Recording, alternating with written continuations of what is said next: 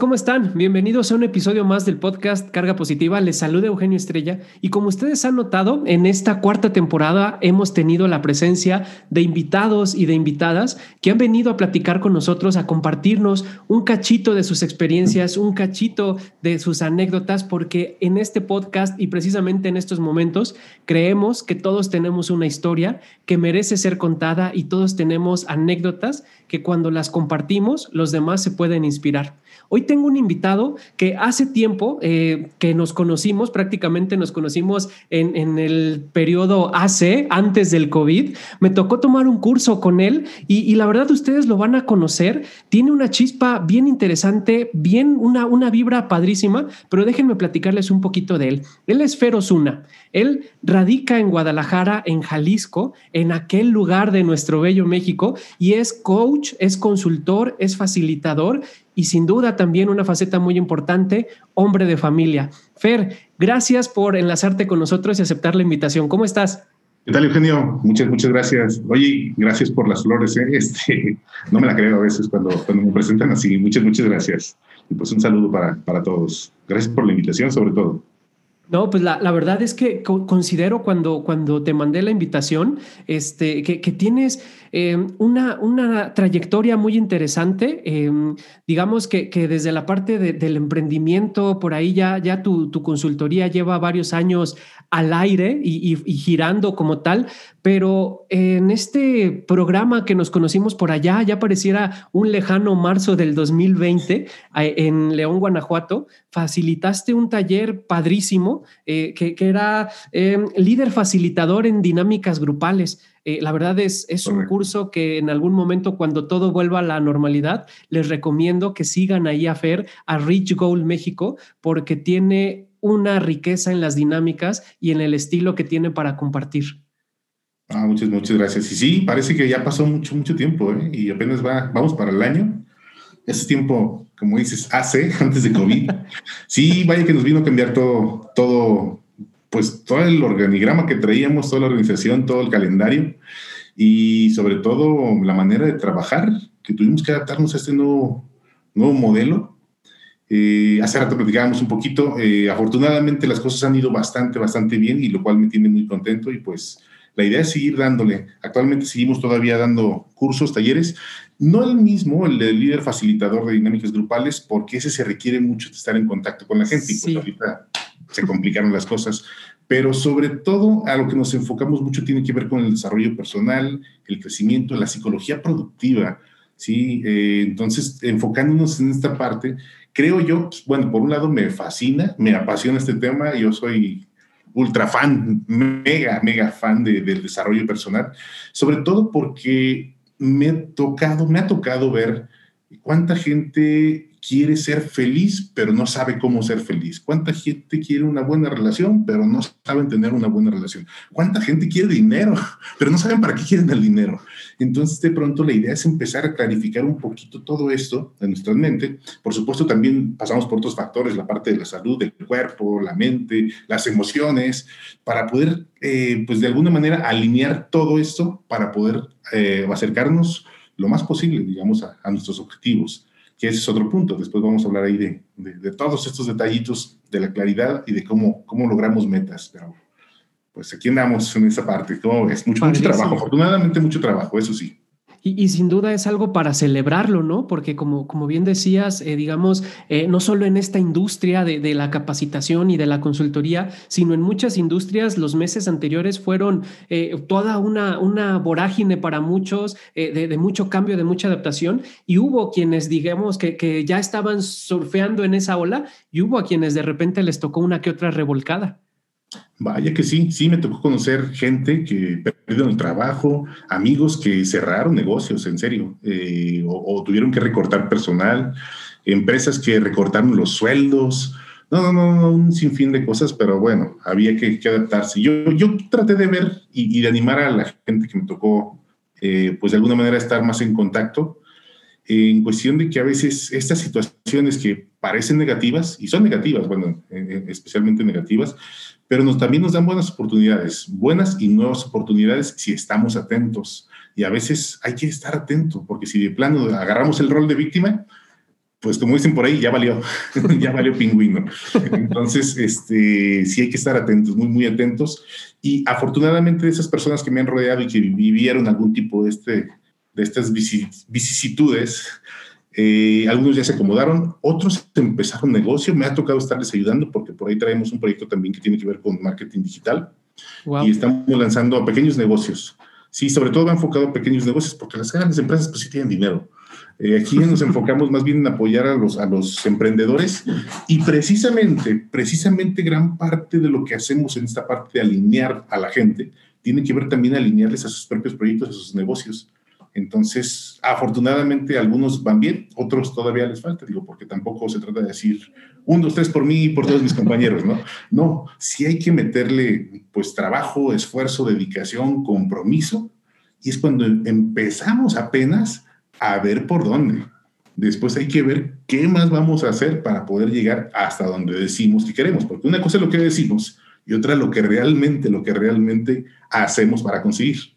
He, ahí la gran diferencia, ¿no? Y, una, una labor muy, muy notable y muy sobresaliente, eh, este acompañamiento que, que, das en este nicho de los emprendedores, porque pareciera que de repente se puso de moda, ¿no? De, esta onda del, del, del, yo, yo quiero ser freelancer, yo quiero emprender, y hay gente que se lanza sin una estrategia y de repente pues puede, puede poner en riesgo no solo el patrimonio, sino realmente incluso hasta, hasta la, salud en, este, en este transitar y, escuchar que, tú estás eh, eh, detrás formando y acompañando a, pequeños empresarios es, es, muy grato.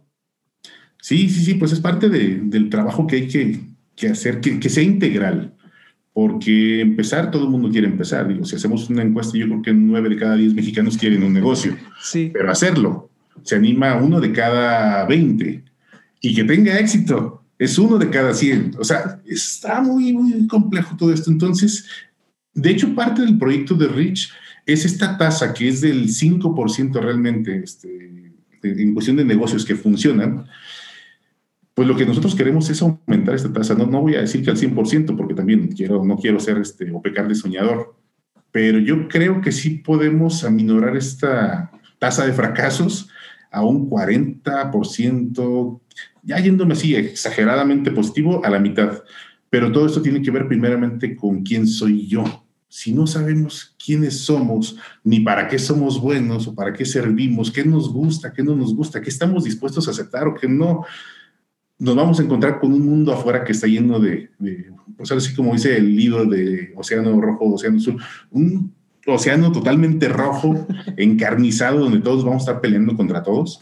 Entonces necesitamos saber cómo sí vamos a, a, sobresalir, a salir de la media para poder diferenciarnos con respecto sobre todo a negocios. Sí, hablando del tema de negocios. Y hablando del tema de la vida, es más o menos igual, porque de alguna manera están muy, no digo relacionados como tal, pero sí son muy parecidos en cuestión de cómo definir metas, objetivos.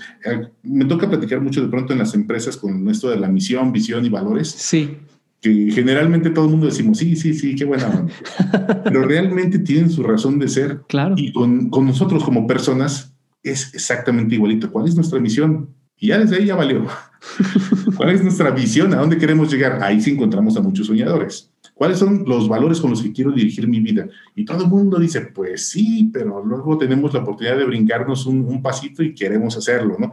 Hay que ver también respetarnos a nosotros mismos. esos valores son el ancho de carretera que nos, por el cual nos vamos a dirigir, con el que vamos a estar eh, haciendo, aceptando cosas o no aceptando cosas o situaciones que se nos van a ir presentando en la vida.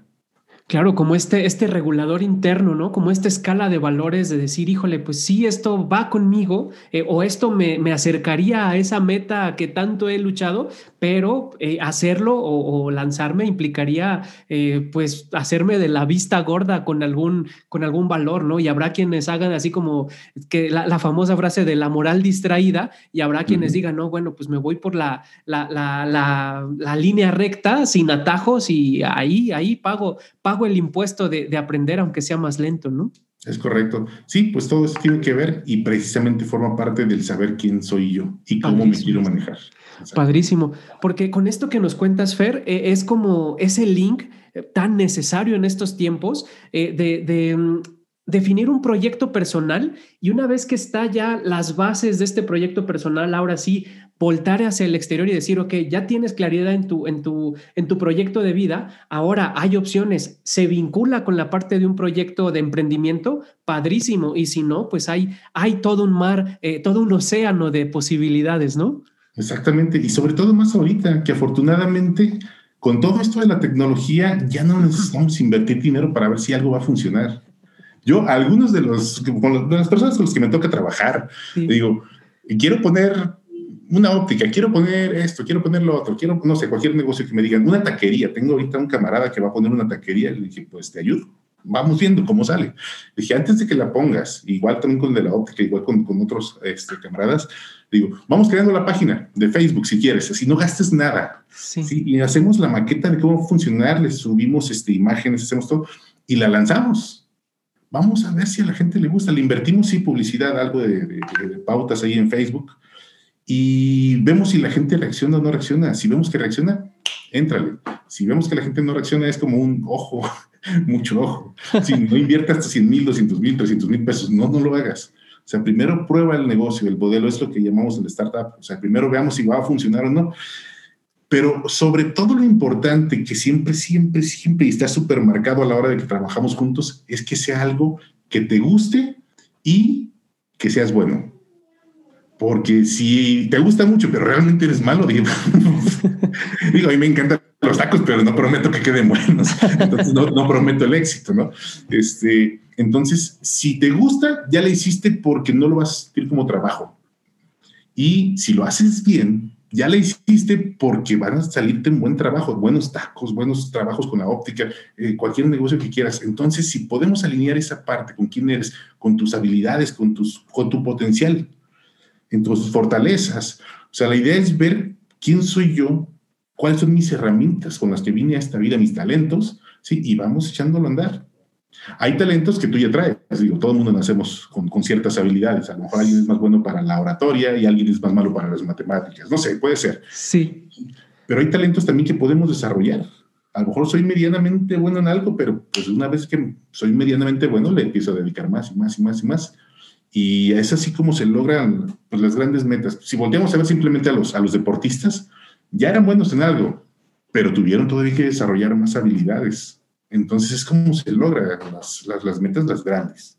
Entonces, pues esa es la parte que tenemos que trabajar mucho, ¿no? El alinearnos con nosotros y con lo que queremos y con el cómo lo hacemos. Y, sobre todo con esta metodología, ¿no? No tanto eh, eh, eh, a, ciegas, a tientas y a la, aventados a la improvisación, ¿no? Sino tener todo un sistema, un, un soporte que es lo que tú sin duda terminas aportando.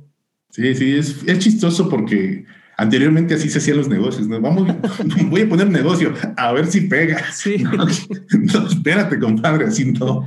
Este, tienes que ponerte primero a hacer un estudio. Si no tienes los, los conocimientos para hacer el estudio, pues contrata a alguien que lo haga. O si no, mínimo haz esta maqueta, ¿no? Por ahí poníamos el ejemplo de, si quieres poner una máquina vending de café, pues pon un cartón bien bonito, dibújalo, píntalo, no sé, y pones a un cuate adentro que sirve el café. Vamos a ver si es un buen punto.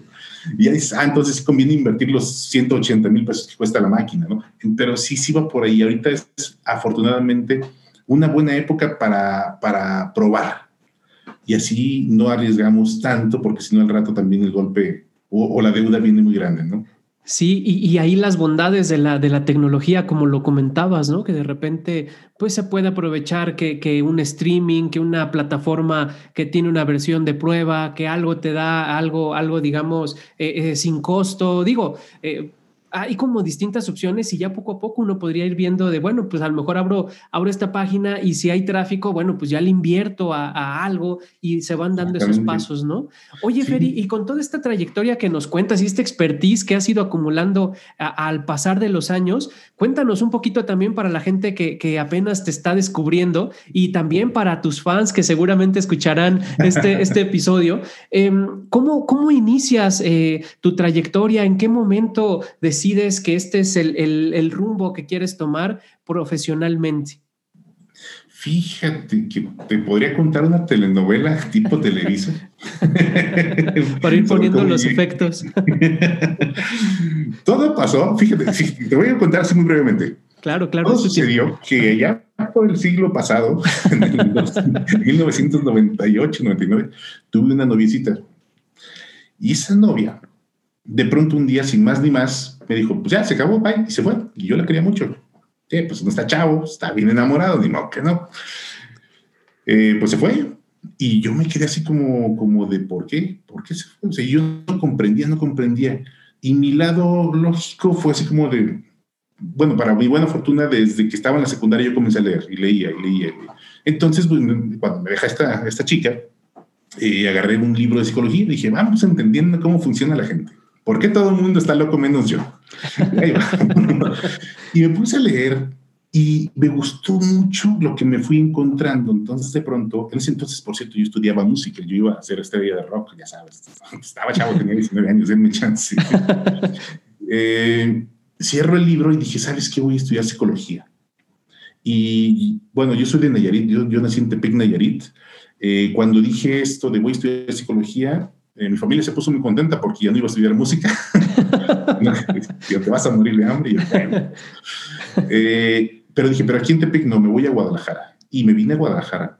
Este, empecé aquí a estudiar, me enfoqué mucho en la psicología clínica. Yo iba enfocado a la psicología clínica, a atender a la gente, tener pacientes. Y, fueron los cinco años estudiados totalmente a la, clínica. Me enfoqué en adultos. Este, de pronto me piden consejos para niños y yo así como de, este, te paso con el teléfono de una colega. Digo, sea lo básico, pero no voy, a, no voy a trabajar con ellos.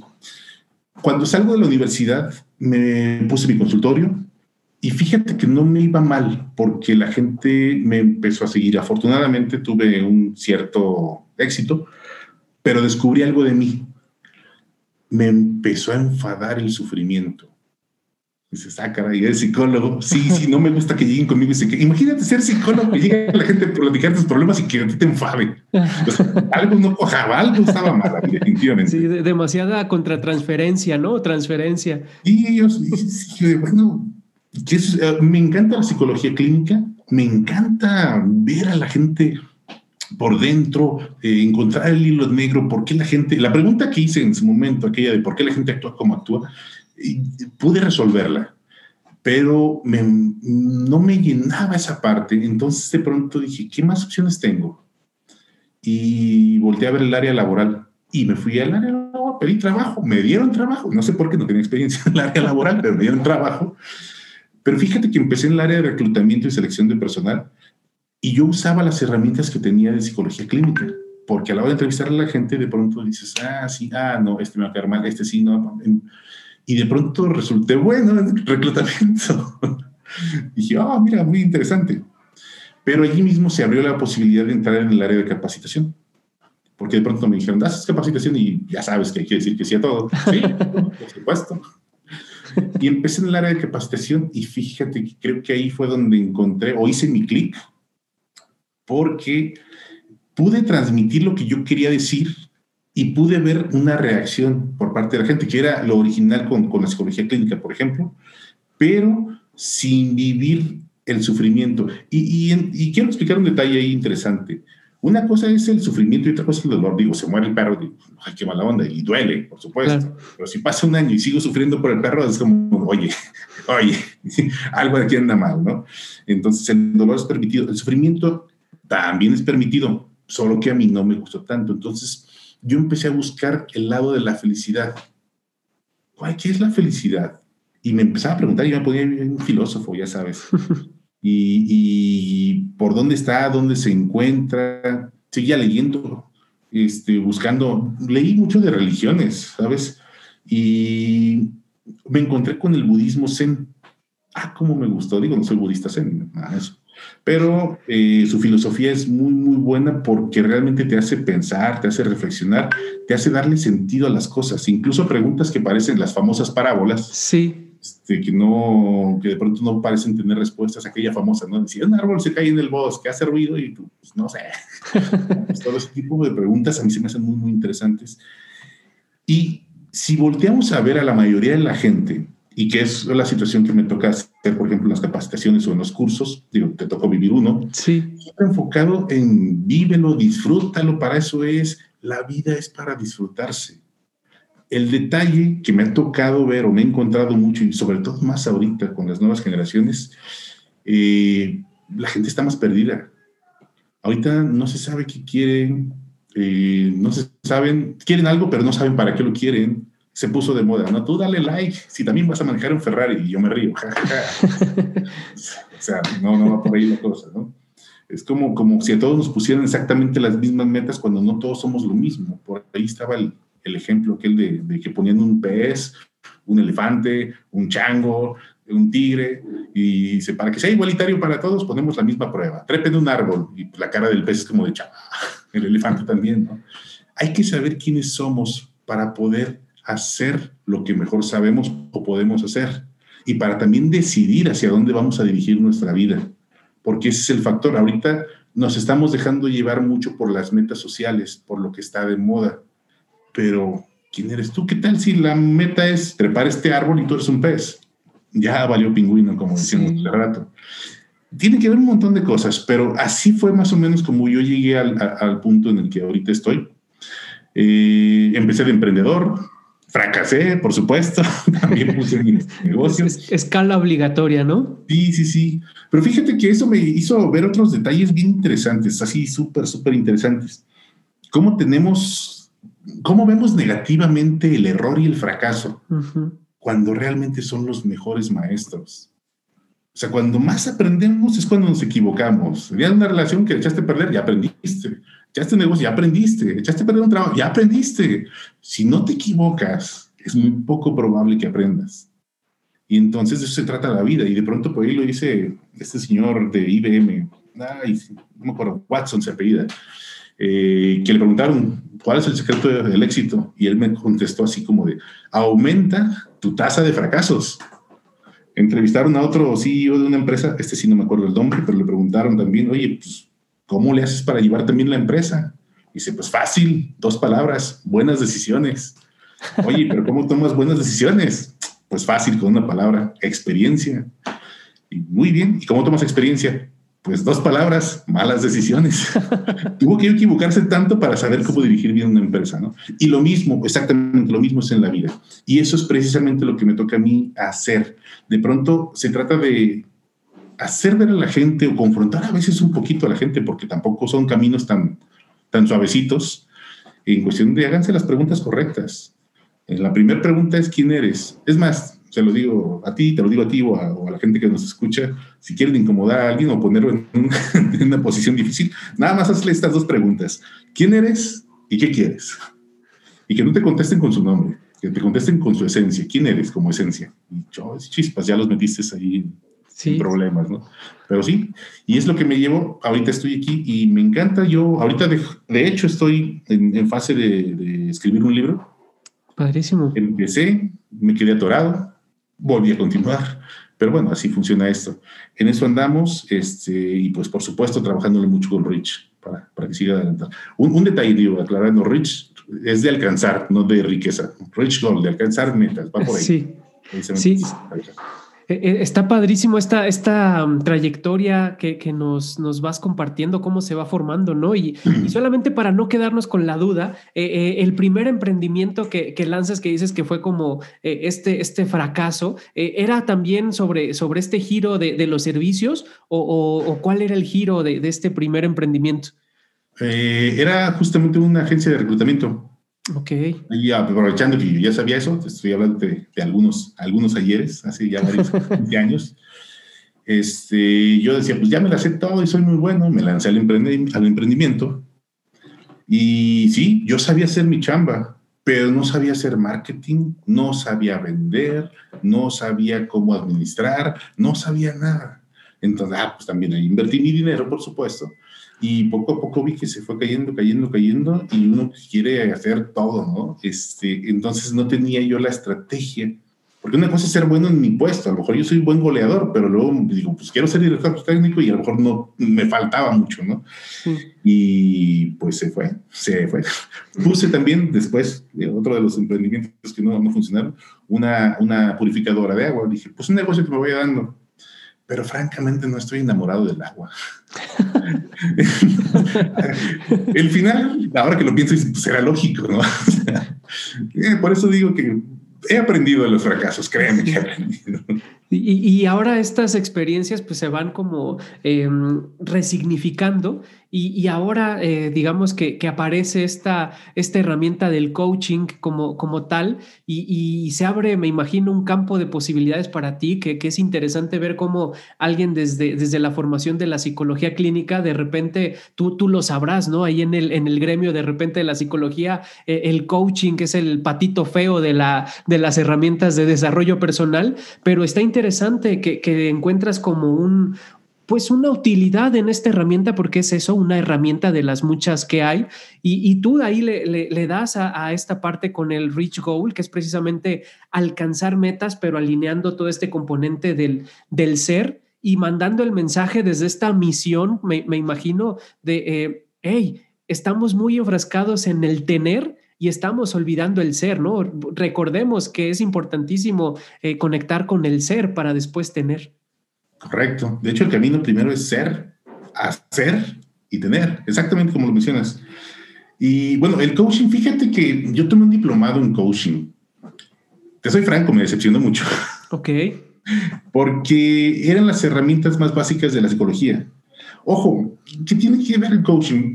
Perdón. Eh, el coaching va en la parte del acompañamiento, que también como psicólogo lo tienes que hacer. Sí. Sí. Pero la ventaja que tenemos en la psicología, también yo por eso cuando me preguntan, oye, de coaching, yo digo, tengan sus reservas, porque para hacerme coach eh, no fue de un día para otro, se requirió todo un fin de semana. Entonces, digo, oye, pero yo estudié cinco años en la universidad, este, y, y el, en esta escuela que, me, que fui de coaching, pues eran tres meses divididos en cinco horas por semana cuando yo en promedio me pasaba siete horas en la universidad.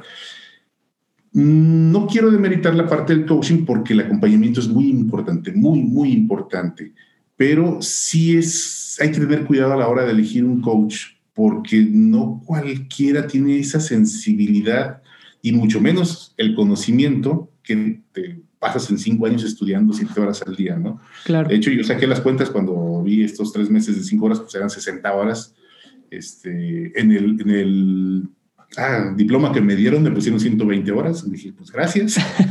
este, pero estas 120 horas, incluso si fueran de 120 horas, saqué la cuenta, era un mes en la universidad. No se compara. Claro. Entonces, eh, ahorita pues se popularizó mucho el coaching y, y, está genial porque se abrieron muchas nuevas oportunidades para muchas personas, pero ahorita cualquier persona se vuelve coach y hay cosas de todo, ¿eh? te, lo juro. ya, ya me tocó ver hasta de, Es más, me tocó ver en Facebook anuncios de que si eres coach, aunque no sepas o no hayas terminado, de todas formas te conseguimos clientes y yo acá colgándome.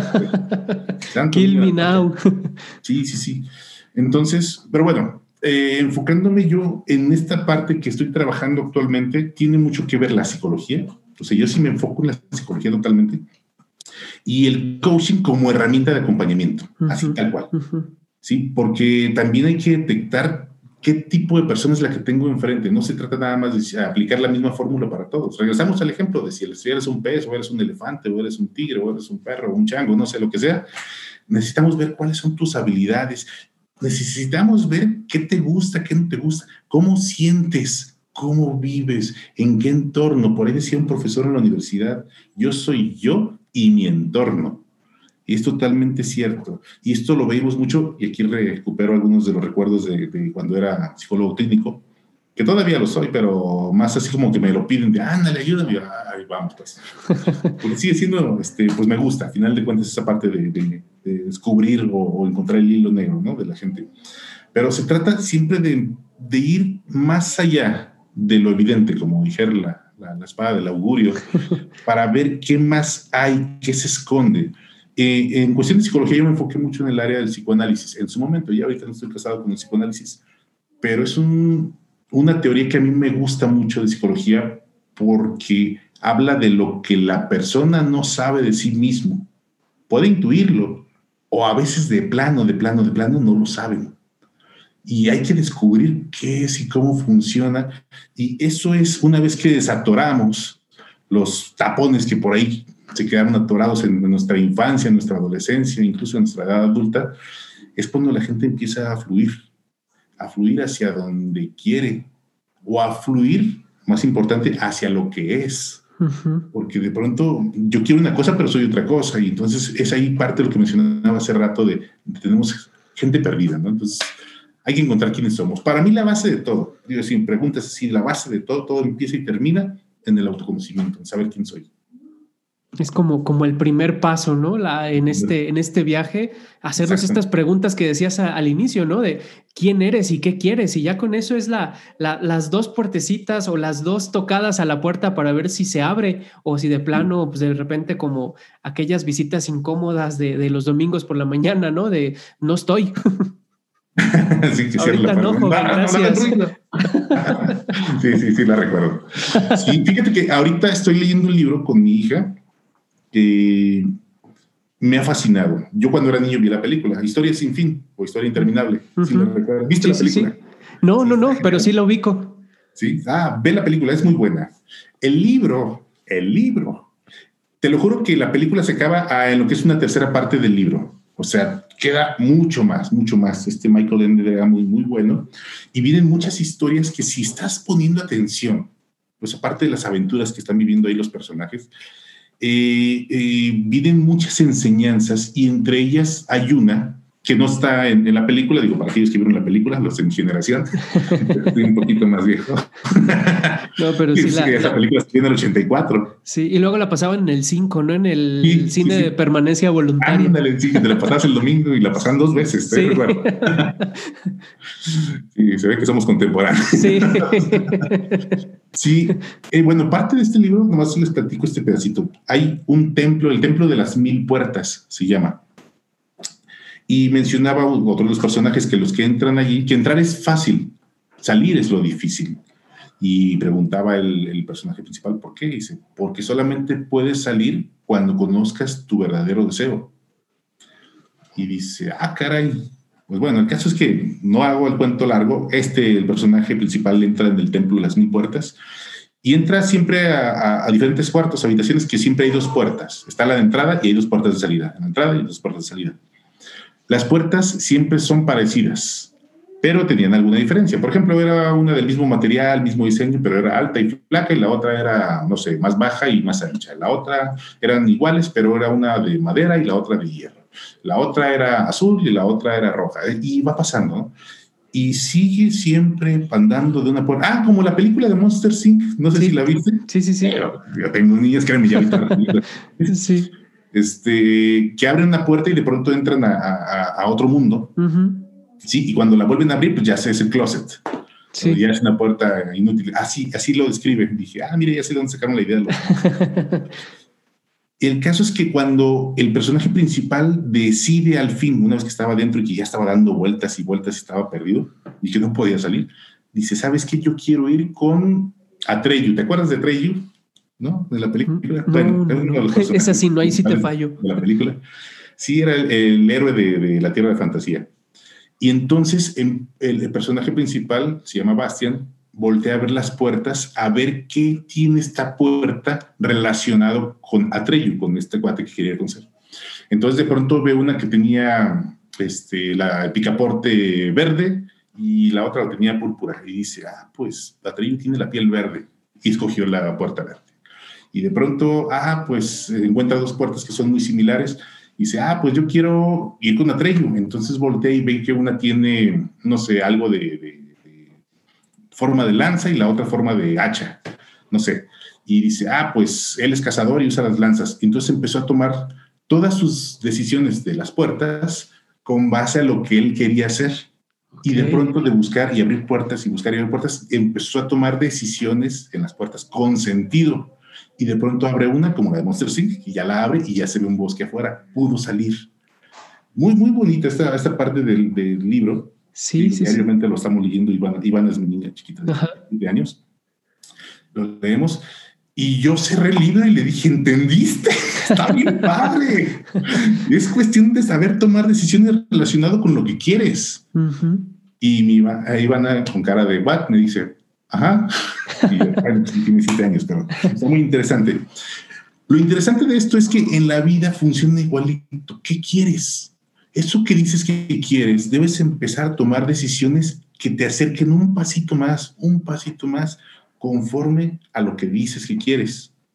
Por eso es importante, eh, cuando sabes quién eres, cuando ya te decidiste a entenderte a ti mismo, que a final de cuentas siempre estamos en constante cambio, pero cuando ya sabes cuál es tu esencia, aprendes a respetarte y aprendes a tomar decisiones sobre lo que dices que quieres. ¿sí? Y es entonces cuando hacemos ya la analogía del, del templo de las mil puertas, de, oye, para abrir una puerta tiene que estar relacionado con quién soy y con lo que quiero. Y es eso, exactamente eso, lo que hacemos con Rich. Enfocar a la gente a ver en quién eres y llevarlos de la mano o en medio de lo posible. Digo, nosotros nos ponemos en la, en la orilla del puente y ya cruzarlo ya le toca al otro, ¿no? Sí. Pero sí va por ahí que la gente se conozca. Y bueno, los libros tienen mil, enseñanzas. Yo te cuento nada más una de, de muchas que me he encontrado que, que, son muy, muy interesantes para, para, para descubrir, des, autodescubrirnos, descubrir quiénes somos, qué queremos, qué somos y hacia dónde vamos, ¿no? Es, una maravilla esto que nos cuentas porque seguramente muchos, eh, incluso nosotros mismos y algunas de las personas que nos escuchen, de repente hemos caído en este, en este discurso de quejarnos de, ay, es que, ¿por qué las oportunidades les llegan a los demás? ¿No? Y, el proceso es, es quejarnos más en, el resultado sin voltear tanto a entender cómo estamos operando nosotros el proceso. Y esta, esta metáfora, esta analogía que nos acabas de compartir está de 10. Te agradezco mucho. Sí, sí, sí, está genial. Y, no, y de hecho entramos también, digo, ahorita que acabas de mencionar este punto, me lleva a pensar en otro, que es el qué roles solemos jugar. Y ahí mencionaste, por ejemplo, el del victimismo. Y eso nos lleva a otro puño de cosas. Yo creo que sí nos extenderíamos muchas, muchas horas en este, en este podcast. Eh, revisar también cuáles son nuestros autosabotajes, porque todos tenemos autosabotajes, nada más hay que saber detectarlos y saber cuándo se activan.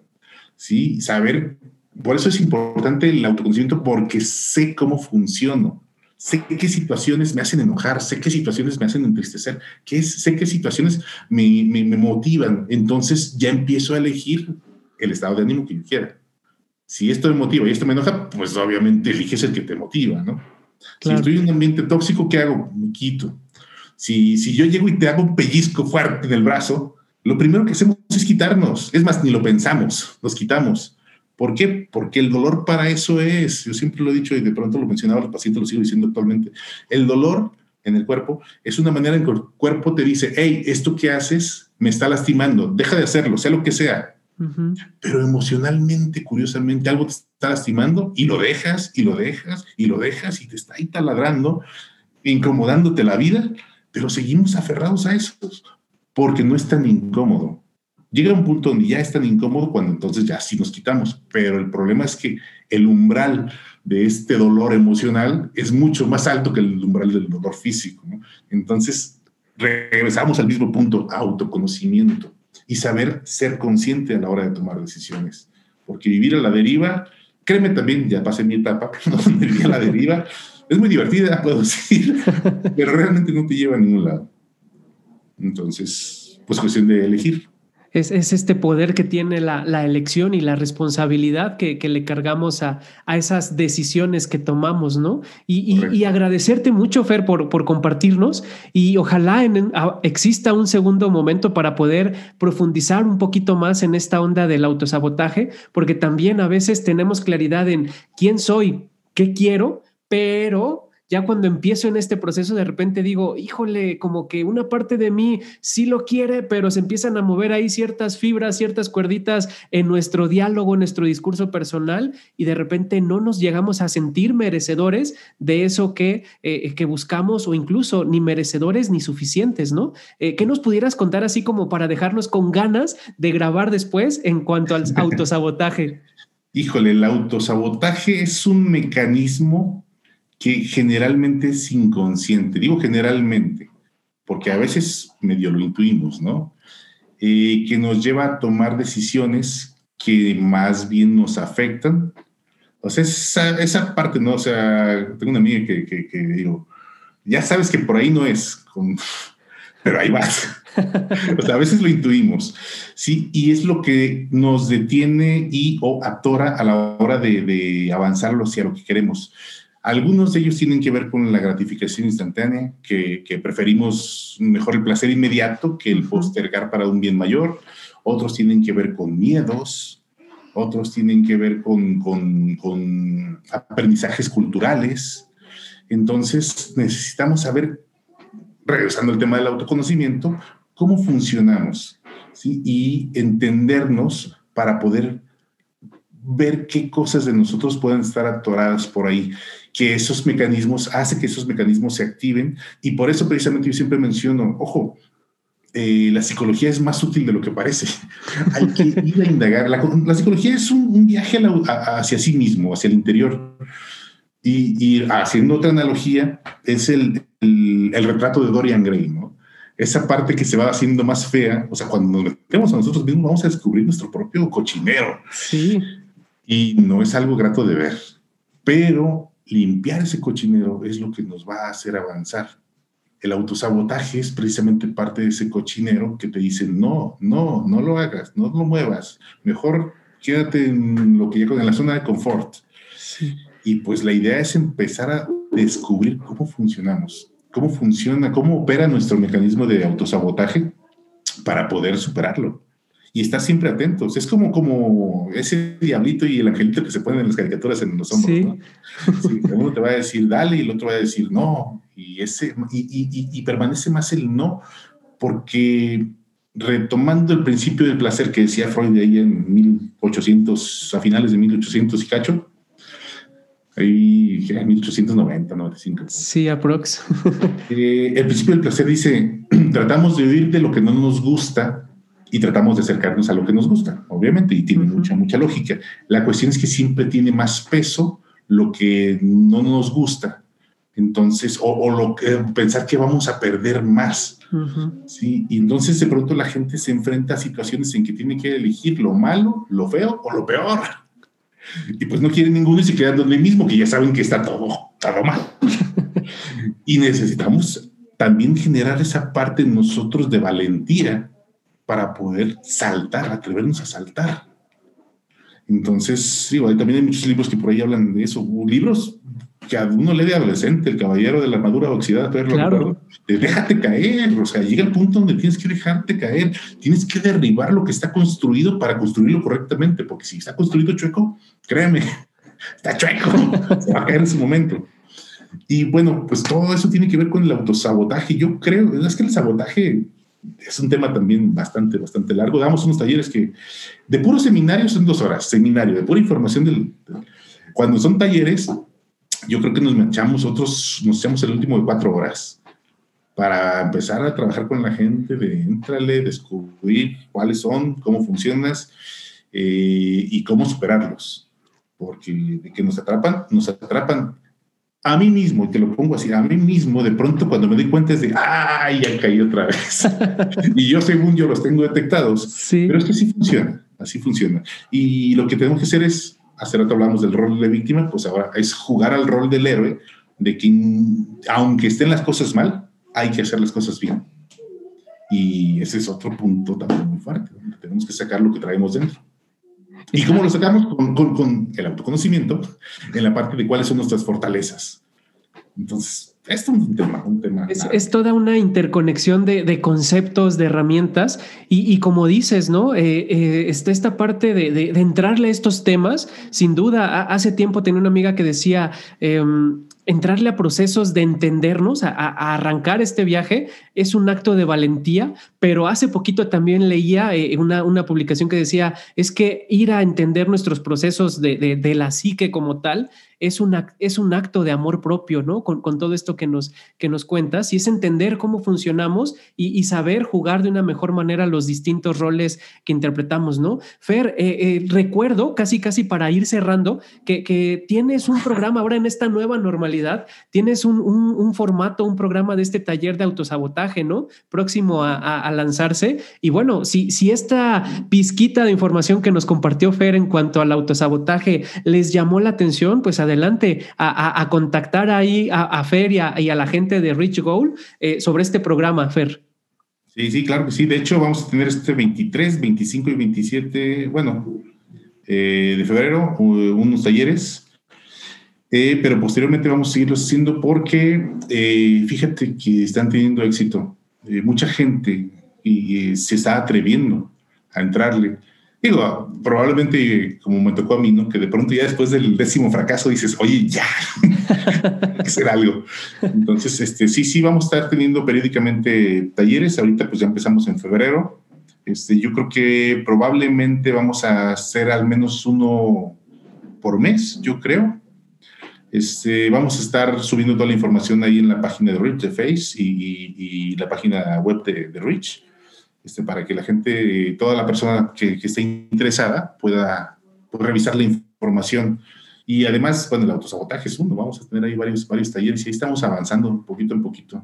Padrísimo, me da. No somos tan famosos, pero ahí vamos, ahí vamos me da mucho gusto, ¿no? Porque digamos que, que antes, presencialmente, con este, con este programa que, que, fue el detonante para conocernos de, líder facilitador, pues me tocaba ver que andabas de gira ahí, eh, Morelia, Colima, Guadalajara, León, y de repente, ¡pum! Eh, vámonos a casa y hubo que reinventarse y, me da gusto escuchar que ya hay esta nueva, nueva oferta, nuevos formatos para seguir ahí en contacto con, con la gente, ¿no? Y, como mencionabas, eh, nada más para, para ir, ir cerrando y y, pasarte el micro para el cierre, Fer. Em, encontrar eh, eh, o para encontrar a, Rich Goal se escribe Reach. Reach Goal México no es, no es Rich de, rico o de riqueza, como decía Fer, es Reach de alcanzar.